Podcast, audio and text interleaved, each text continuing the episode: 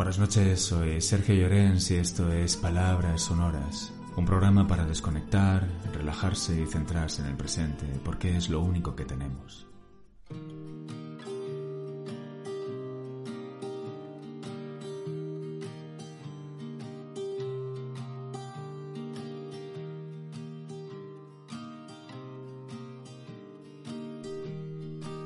Dicen que las cartas de amor son un género decadente. Decadente, según una de las acepciones del diccionario, es que gusta de lo pasado de moda. Supongo que cada día hay más personas dando vueltas por ahí, usando y reivindicando lo vintage o pasado de moda. Entonces es el momento ideal.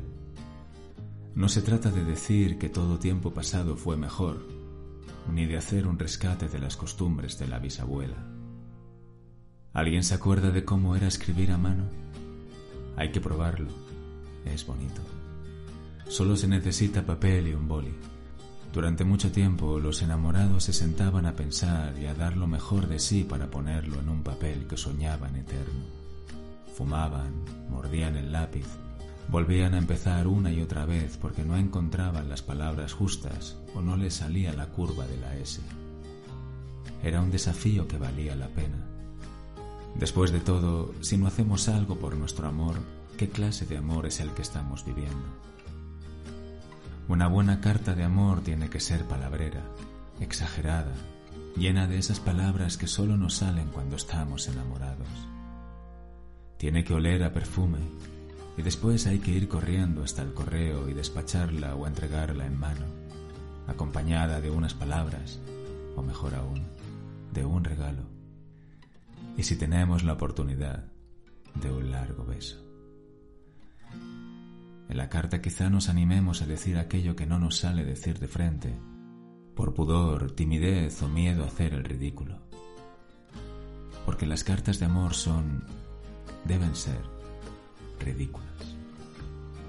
Y esto no lo digo yo, sino el gran Fernando Pessoa. Él decía que todas las cartas de amor son ridículas y no serían cartas de amor si no fuesen ridículas.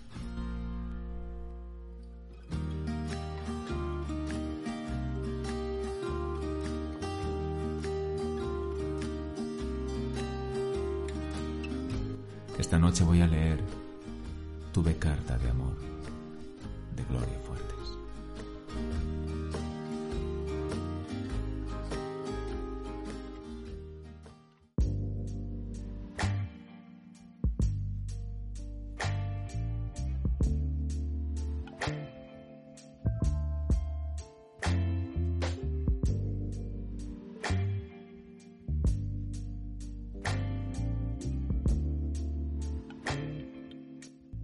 Una carta de amor resucita a cualquiera.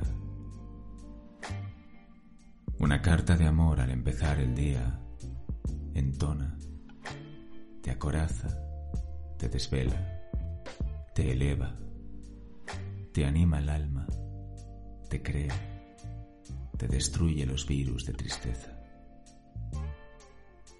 te abrillanta el cuerpo, te enerva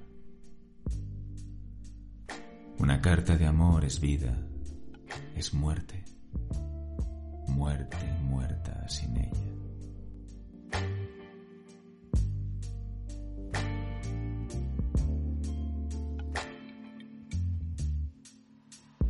Y esto ha sido todo por hoy. Si os ha gustado podéis seguirme o darle al corazón y si queréis dejar un comentario, pues yo encantado de leerlo y de contestar. Buenas noches, muchísimas gracias por escucharme y hasta el próximo episodio. Chao.